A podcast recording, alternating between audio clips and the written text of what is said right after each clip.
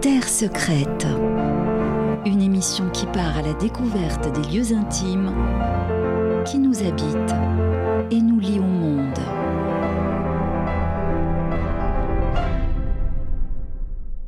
Bonjour à toutes et à tous, bienvenue dans Terre secrète sur Radio Territoria, une émission qui vous propose de partir dans les relations intimes que chaque individu tisse avec son ou ses territoires, les souvenirs de l'enfance, les espaces rêvés, les lieux qui nous attachent, bref, une émission pour les amoureux de leur demeure terrestre. Et pour cette émission, je reçois un grand journaliste et essayiste français connu pour son parcours dans la presse écrite, Olivier Postelvinet, que je remercie beaucoup d'être avec nous aujourd'hui. Bonjour Olivier. Bonjour Anne-Solange. Alors Olivier, on va essayer de dresser un petit portrait de votre parcours justement journalistique. Donc vous êtes né à Paris en 1948, fils de parents connus pour leur implication dans la résistance française.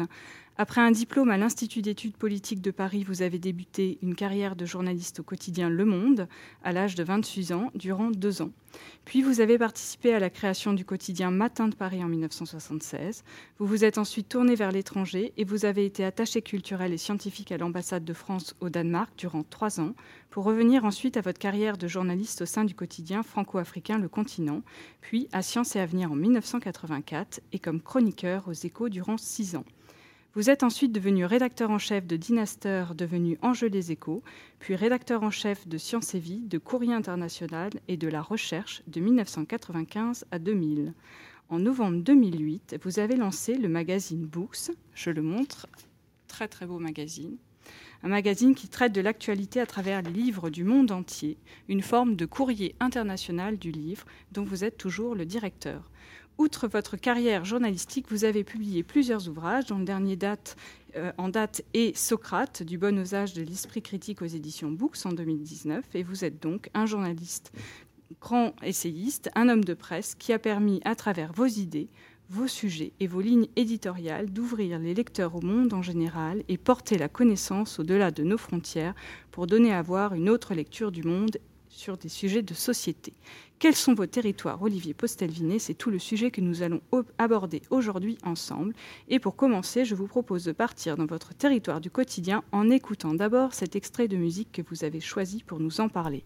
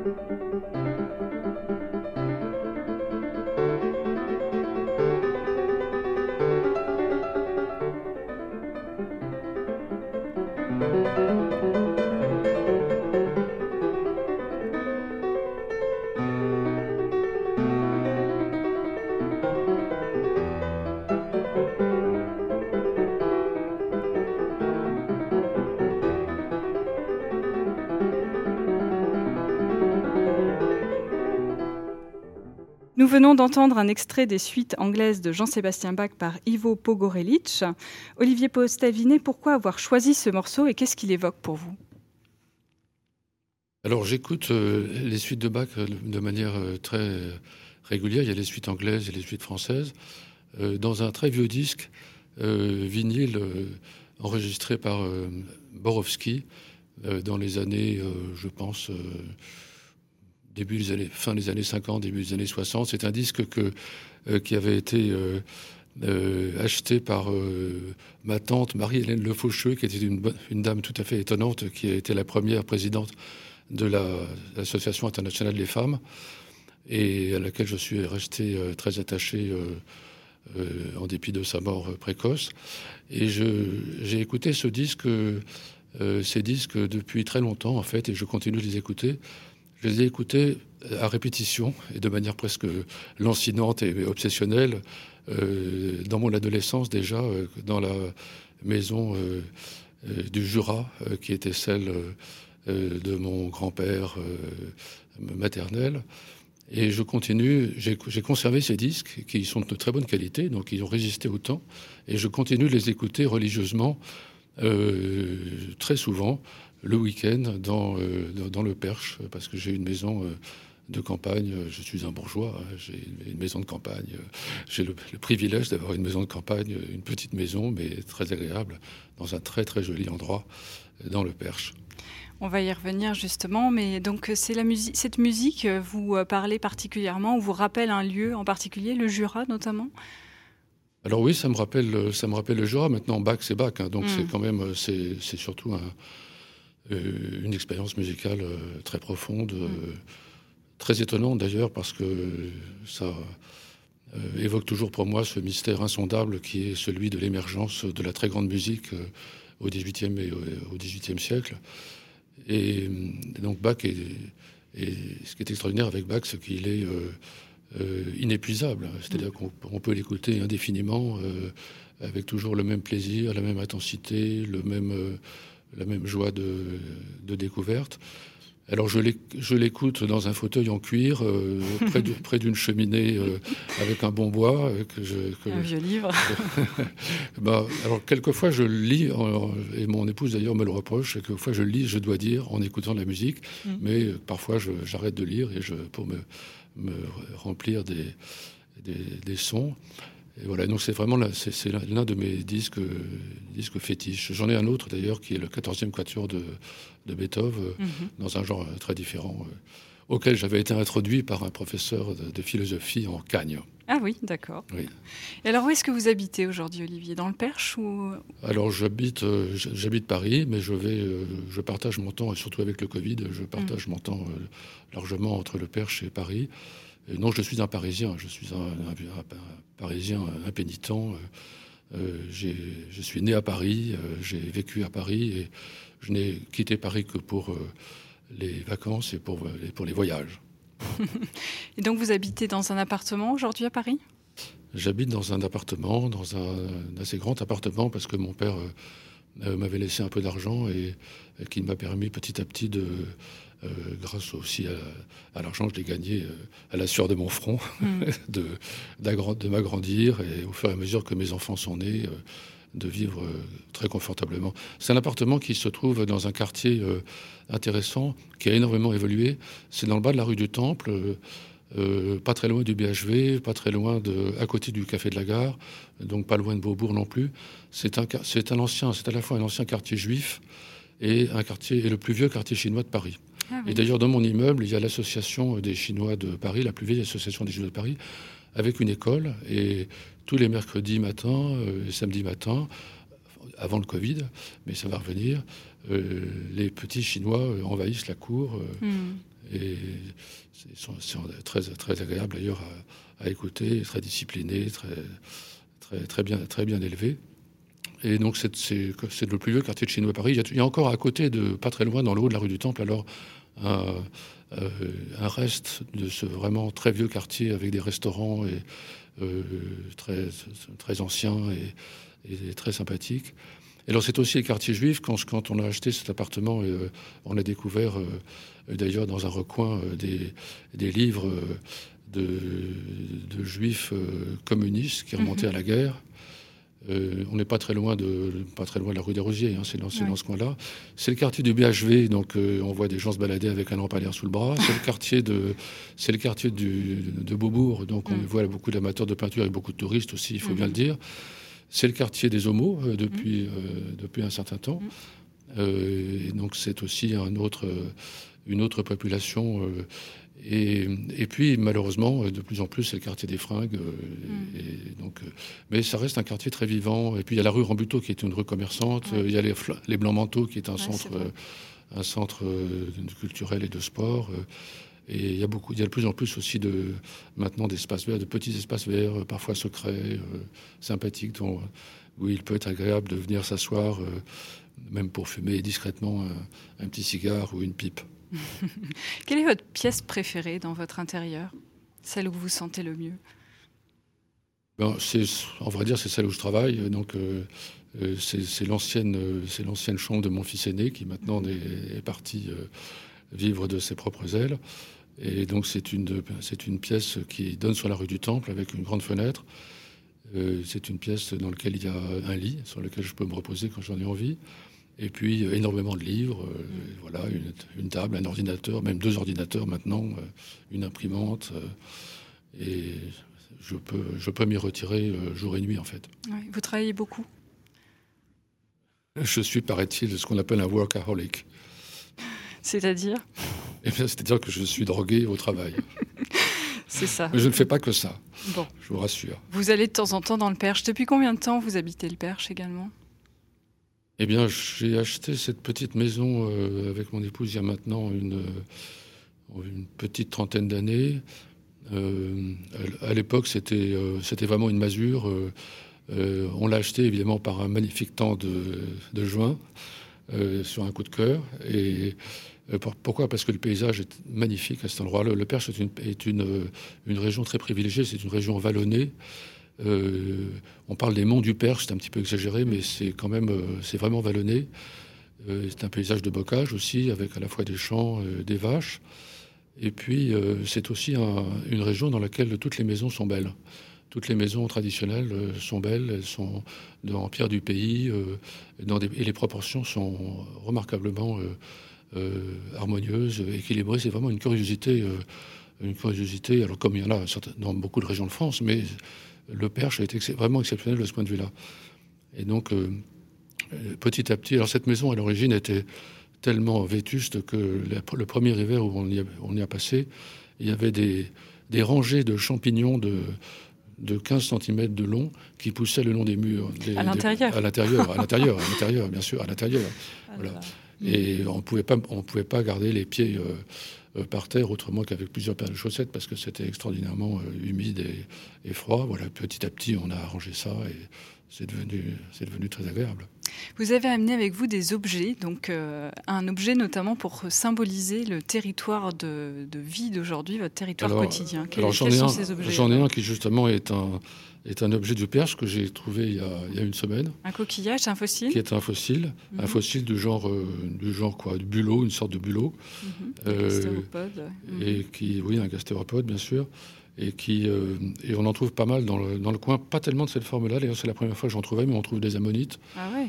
Donc, ce sont des fossiles du Crétacé. Le Crétacé, c'est euh, c'est jusqu'aux 65 millions d'années en gros, et donc c'est jusqu'à l'époque de la fin des dinosaures. C'est à l'époque où il y avait la mer dans le mm. Perche. Mm. Voilà, j'aime beaucoup ça. J'aime beaucoup regarder, de, trouver des fossiles. Et alors, dans, le, dans notre, à côté de notre maison, il y a une autre petite maison euh, qui, une sorte de, qui était le four. Une maison où il y avait le four, les clapiers, etc. Et euh, dans un mur de cette maison, euh, à environ 3 mètres ou 3 mètres 50 du sol, il y a calé dans le mur une ammonite absolument magnifique qui doit faire quelque chose comme 40 cm ah de large et qui et, qui, et alors l'histoire montre que enfin nous savons maintenant que les, les paysans euh, les paysans du Perche euh, au XVIIIe siècle j'imagine euh, quand ils trouvaient un, objet de ce genre le le, le enfin l'intégraient dans le mur pour pour décorer et, et actuellement, l'ammonite est cachée par un appentis qui a été créé il y a très longtemps aussi, sans doute. Mais à l'époque, c'était le long du, chemin, du chemin creux que prenaient les, les, chevaux et les, paysans pour aller d'une ferme à l'autre, parce que mhm. c'est un, pays dans le, de, de fermes isolées. D'accord. Il y a en gros, euh, en gros un kilomètre, euh, un kilomètre sépare chaque, chaque ferme et chaque ferme est isolée. Oui, c'est vraiment un habitat très dispersé alors. Ouais. On va passer à la deuxième partie de notre émission sur le territoire de votre enfance et juste avant, on écoute.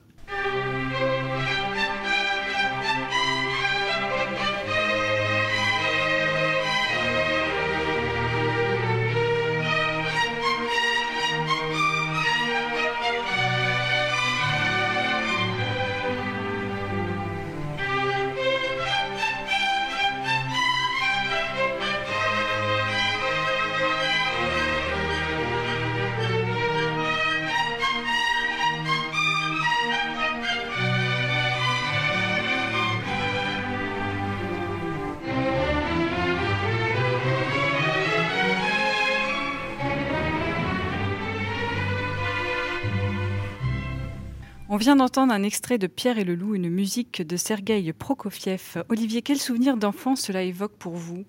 Alors en fait, c'est surtout la, deuxième partie de ce qu'on vient d'écouter qui évoque mon enfance, parce que c'est bien sûr au moment où, chaque, euh, chaque euh, instrument euh, est présenté.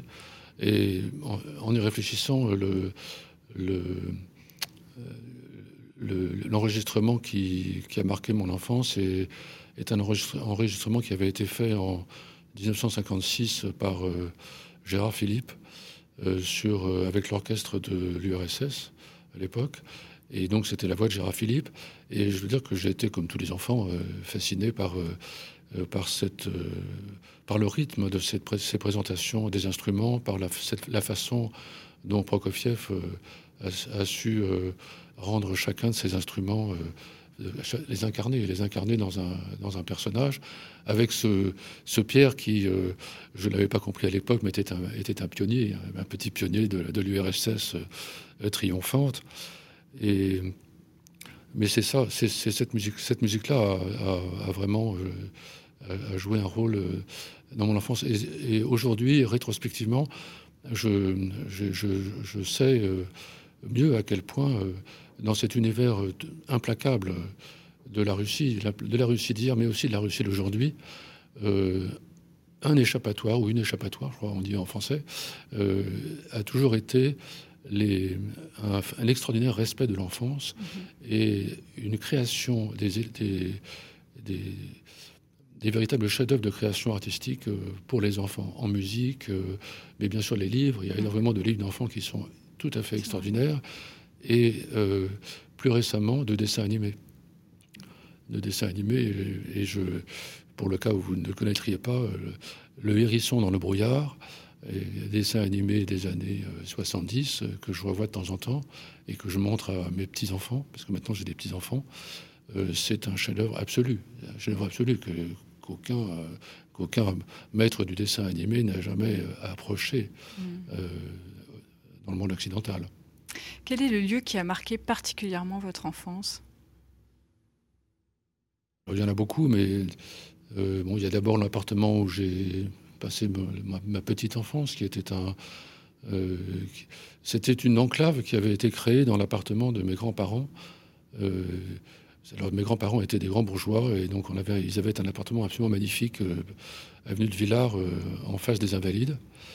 Et et mon père, qui était un fonctionnaire, qui n'avait pas beaucoup d'argent, mais euh, parce, qu'il n'était que fonctionnaire, donc avait obtenu de ses, parents de, créer une enclave dans cet appartement euh, pour, euh, pour y loger et pour y loger sa, petite famille. Donc j'ai habité là avec mes, frères et sœurs. J'ai quelques souvenirs dont un lié à un autre lieu. C'est que j'avais donc un, j'ai toujours un, petit frère qui a un an et demi de moins que moi. Et un jour, je l'ai emmené, alors que je devais avoir, je ne sais pas, cinq ans, euh, je l'ai emmené, euh, euh, on, est sorti, je l'ai sorti dans la rue, on est sorti, et devant les Invalides, il y avait toute une série de cars de touristes qui étaient, qui étaient installés. Et je suis allé demander au chauffeur de car s'il pouvait nous emmener dans cet autre lieu qui était notre maison du Jura, notre maison du Jura où où j'ai passé une grande partie de, mes étés.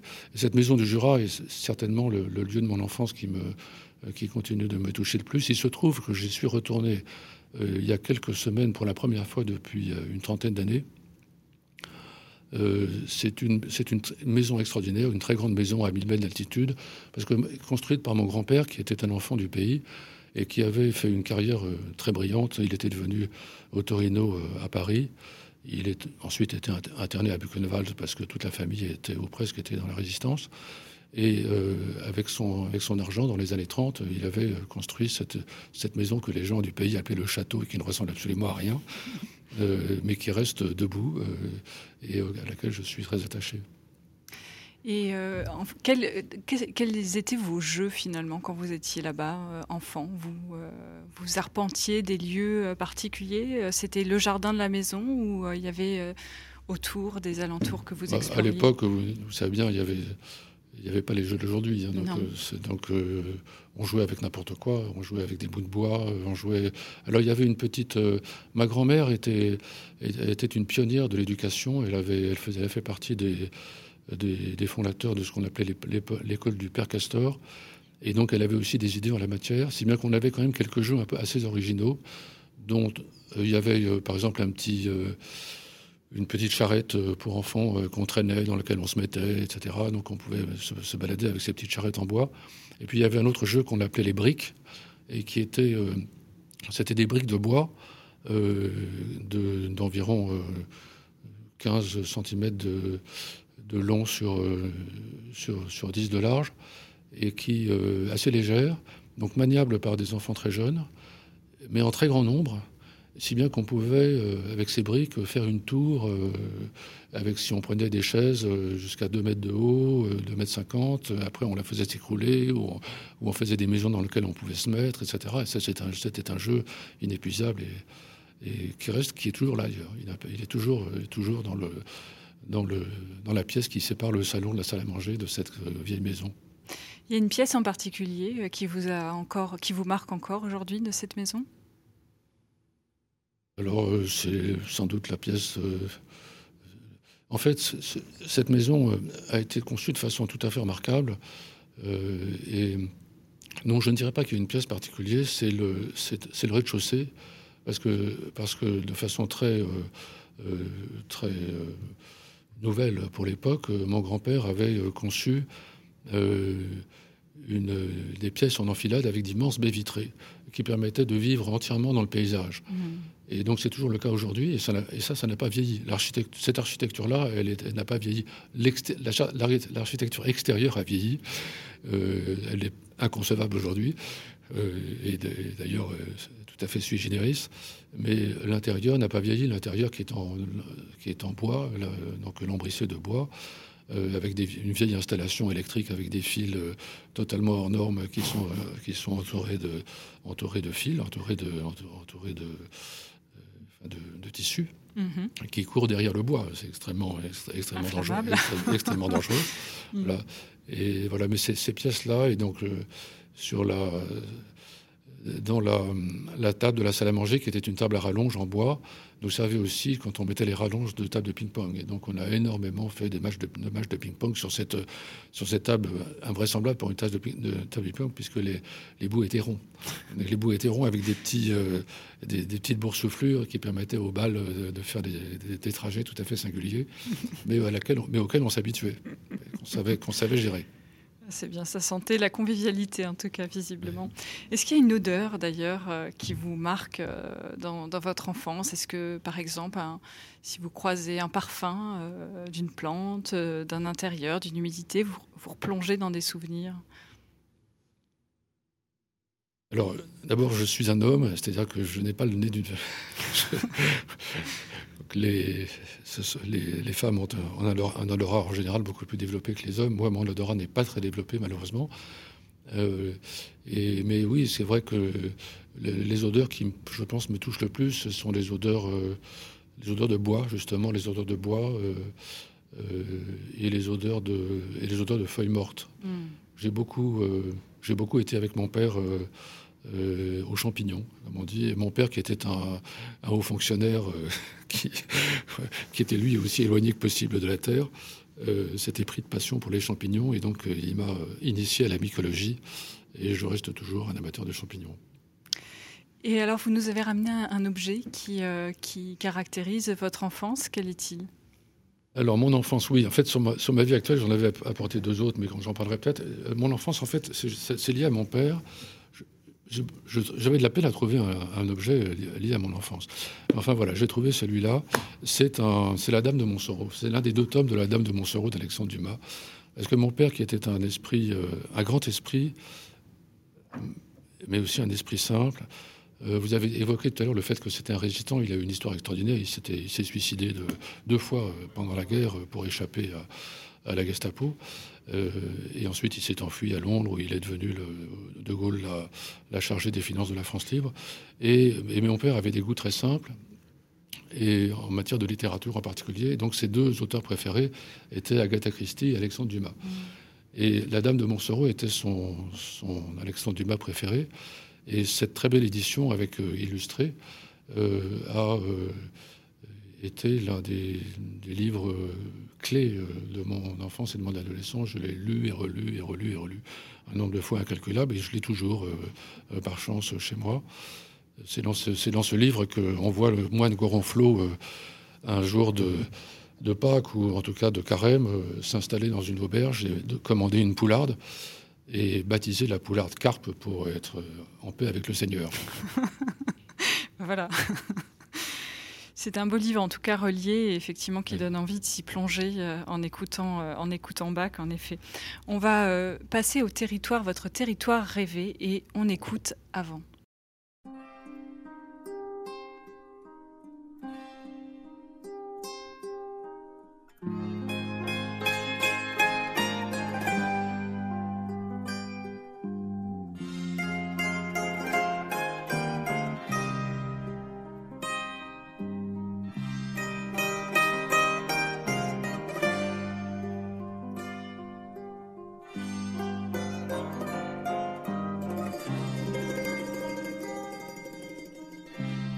Τρένο φεύγει στις οχτώ. Ταξίδι για την Κατερίνη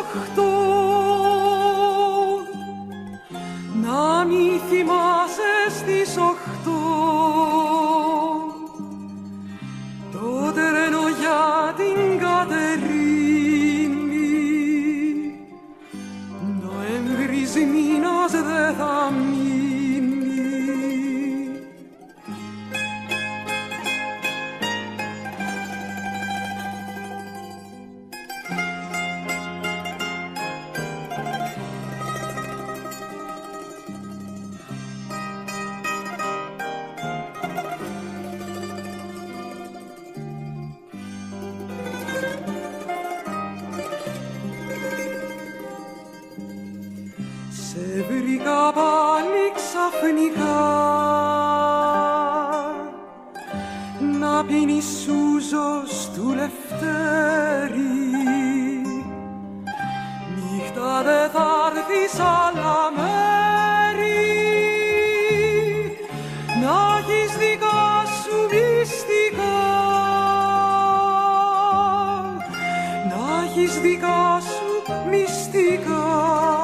d'entendre la très belle voix de Maria Farantouri, une chanteuse et militante politique grecque qui a collaboré avec de nombreux compositeurs grecs. Euh, Olivier, si vous deviez vous téléporter euh, tout de suite euh, maintenant, est-ce que c'est la Grèce que vous choisiriez comme pays pour, vous évader? Oui, alors je ne suis pas... tellement du genre à rêver d'avenir lointain. Je, suis, me contente de la vie actuelle. Mais euh, si la, puisque la question m'est posée, c'est vrai, alors c'est peut-être lié au confinement, bien sûr, et à l'interdiction de voyager, mais c'est vrai que s'il y a un endroit où je, où je j'irai non seulement euh, pour, euh, pour échapper à la situation actuelle, mais même, mais même peut-être pour vivre, ce serait la Grèce, mais pas n'importe quelle Grèce. Mm. c'est une région très particulière, pas très connue des Français, qui s'appelle le Pélion.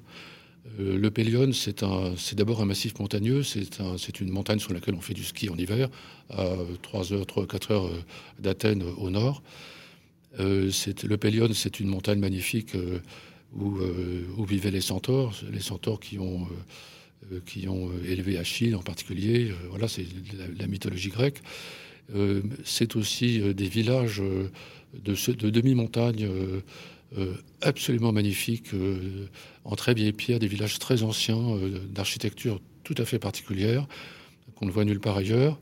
Et sur chaque place du village, il y a un platane magnifique, tellement, dont le tronc est tellement large qu'il faut se mettre à 5 ou 6 pour l'entourer ce sont des arbres euh, pluricentenaires euh, absolument spectaculaires.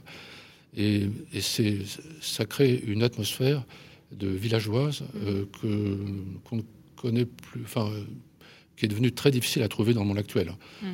mais qui continue d'exister, auquel les Grecs sont très attachés. L'une des choses les plus intéressantes, je trouve, chez les Grecs, c'est que je connais la Grèce depuis très très longtemps. J'ai énormément sillonné la Grèce en long, large, en travers. Euh, c'est que, euh, en dépit de l'afflux invraisemblable des touristes, les Grecs sont restés les Grecs. C'est-à-dire qu'ils n'ont pas été, contrairement à ce qui se passe dans beaucoup, d'autres pays, ils n'ont pas ou très peu été contaminés par le tourisme. Ils sont restés, ils ont conservé leur, euh, leur quant à soi, leur dignité, leur, leur, manière de vivre, qui bien sûr a évolué. Et, ça, je trouve ça, je, trouve, sur le plan humain, donc c'est une mmh. région qui me plaît beaucoup. Et alors, le Pélion, c'est aussi la mer, bien sûr. C'est la mer à droite, à l'est, côté Mérégée, avec des plages magnifiques, mais aussi du vent, des falaises, des rochers. Et puis à gauche, à l'ouest, la, baie de Volos, euh, qui est un lac euh, immense, un lac de mer immense, dans lequel on peut se, baigner euh, indéfiniment, sans vagues, sans, vent. et le long de cette, de ce, de ce golfe, il y a toute une série de petits villages de pêcheurs ou de, ou simplement de petits villages euh, qui ne sont pas de pêcheurs, mais qui sont des villages de bord de mer euh, traditionnels, euh, dans lesquels on trouve un tourisme essentiellement grec. Mhm. Vous y avez vécu là-bas ou c'est juste en voyage que vous avez été Non, je, c'est, disons j'y ai, passé plusieurs étés. Mhm. Et, hum, est-ce que vous avez la nostalgie de certains euh, lieux aimés? Voilà d'ailleurs, euh, voilà d'ailleurs un guide, un, guide, touristique qui date un peu visiblement. Un guide de Volos, un, guide de Pélion, euh, écrit en français. Ah, ça, ça doit être assez rare. vous avez la nostalgie de certains lieux aimés? Est-ce que certains lieux vous manquent en particulier? Bien, ce, cette maison du Jura m'a manqué beaucoup pendant des dizaines d'années. Je viens seulement d'y retourner. Euh, Pourquoi? Sinon, parce que c'était la maison de la maison de mon enfance, euh, de, mes vacances, de, ma grand-mère, euh, et que au fond, tout, toute mon, toute mon, chaque été, au fond, rythme, comme pour beaucoup d'enfants, hein, chaque qui, qui, ont, qui ont le, le privilège d'avoir un lieu où mm. aller mm. et retourner, chaque été marquait une étape de l'enfance et puis de l'adolescence et du début de ma vie d'adulte aussi. Sinon, je ne suis pas tellement du genre à, entretenir la, nostalgie non plus. C'est quoi vos territoires? Vous avez des territoires. Euh, euh, si vous deviez dire, euh, voilà, 5-6 territoires, ou même peut-être moins, ou peut-être plus, ce, ce, seraient lesquels, vos territoires aujourd'hui? Eh bien, mes territoires, j'ai le regret de le dire, mais mes, territoires sont, mes, principaux territoires sont plutôt nature intellectuelle. Donc les livres, par exemple Oui, les livres, mais pas seulement les livres. Par exemple, j'ai apporté, euh, j'ai apporté une petite poupée de Darwin. Alors, euh, parlez-nous-en. Et, j'ai apporté aussi un objet, euh, un objet très curieux. Un dé à coudre, on dirait qui est, un, voilà, on dirait un dé à coudre, mmh. mais c'est pas un dé à coudre, c'est un... c'était un, un, gobelet, en fait, un gobelet du genre McDo, qui euh, a rétréci, comme on rétrécit les gosses, euh, qui a rétréci sous l'effet de la pesanteur, de la pression plus exactement, de la pression parce que il a été plongé à 2600 mètres de profondeur par un scientifique que j'ai connu qui s'appelle Zal, qui d'ailleurs a fait une nouvelle carrière aujourd'hui parce que lui, c'est un spécialiste des vers marins. Et il, a et il, a découvert que dans certains vers, certains vers marins produisent de l'hémoglobine en quantité gigantesque. Et donc, on s'en sert aujourd'hui pour les greffes, pour les greffes de reins. Voilà. Et donc, il m'avait laissé, il m'avait confié, quand je dirigeais la recherche, il m'avait, il, était jeune à l'époque et il m'avait, il m'avait fait le cadeau de ce, de ce dé à coudre, mais qui sur lequel il a marqué euh, la date, etc., et la profondeur. Et j'ai gardé ça, euh, fait toujours, euh, toujours sur, mon bureau. pourquoi? Parce que parce que c'est un petit peu comme le fossile du perche, ça évoque le monde, une fraction du monde intellectuel qui est celui, celui des sciences. Mmh pour lesquels vous avez consacré une vaste carrière d'ailleurs. Voilà, j'ai une carrière de journaliste scientifique entre autres. Qu'est-ce qui vous a ému en particulier euh, dans un territoire? Est-ce que c'est la lumière? Est-ce que c'est euh, euh, finalement la, la, rencontre ou un, événement passé avec quelqu'un? Ou est-ce que ça va être donc les odeurs peut-être pas du coup, mais mais un, Si si, les odeurs aussi. Par exemple, les odeurs de Goémon en Bretagne, parce que parce que euh, du côté de mon père, alors il y avait, il y avait aussi il y avait une maison en, Bretagne et, donc euh, j'allais aussi en Bretagne, en, Bretagne du Nord et, et, ce qui est très frappant, euh, bon la Bretagne c'est évidemment absolument magnifique et ce qui est et la, lumière. Mm. c'est la, lumière qui change, qui change sans arrêt, euh, surtout quand on a la chance d'être au bord de mer. Mm. La lumière change avec les marées. Euh, selon l'expression consacrée en Bretagne, il fait beau plusieurs fois par jour, et ça, c'est vrai. C'est vrai, et le, jeu, le, jeu, des lumières est un spectacle euh, infini et, et qui. Et si il m'arrive d'avoir de nouveau envie d'aller en Bretagne, c'est notamment pour voir la lumière. Oui. Et oui, ces marées et ce temps qui, ne, qui finalement est régi en fonction de, de, ces marées et de cette euh, météo qui, qui va et qui vient euh, plus que finalement sur euh, l'horloge. C'est un, grave défaut de la Grèce, c'est que, que la lumière est relativement stable. et très forte, blanche, finalement. On va juste partir en voyage avec les mots de, Barbara avant de, de conclure notre émission.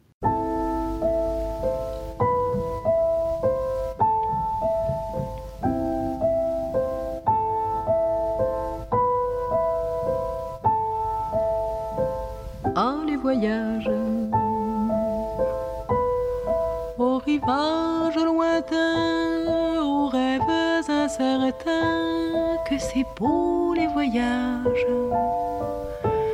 qui effacent au loin nos larmes et nos chagrins. Mon Dieu, oh, les voyages comme vous fûtes sages de nous donner ces images les voyages. C'est la vie que l'on fait, le destin qu'on refait, que c'est beau les voyages. Et le monde nouveau qui s'ouvre à nos cerveaux nous fait voir autrement et nous chante comment la vie vaut bien le coup malgré tout. Ah, jeunes gens, sachez profiter de vos vingt ans. Le monde est là, ne craignez rien, il n'est pas méchant, il vous guidera.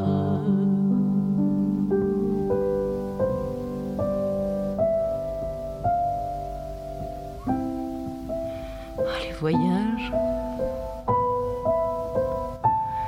qui mûrissent nos cœurs qui nous ouvre au bonheur. Mais que c'est beau les voyages. Et lorsque l'on retourne chez soi, rien n'est comme autrefois, car nos yeux ont changé. Et nous sommes étonnés de voir comme nos soucis étaient simples et petits.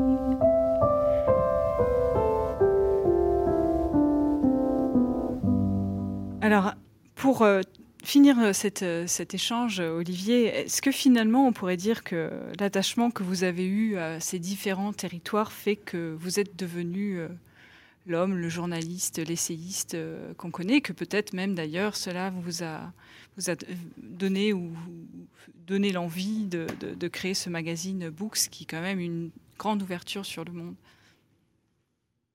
En fait, j'ai connu beaucoup d'autres territoires dans ma vie parce que, parce que j'ai euh, d'abord parce que j'ai une vie qui est longue, et ensuite parce que, en fait, mes premiers, euh, mes premiers euh, travaux de journaliste ont été des reportages dans, des pays.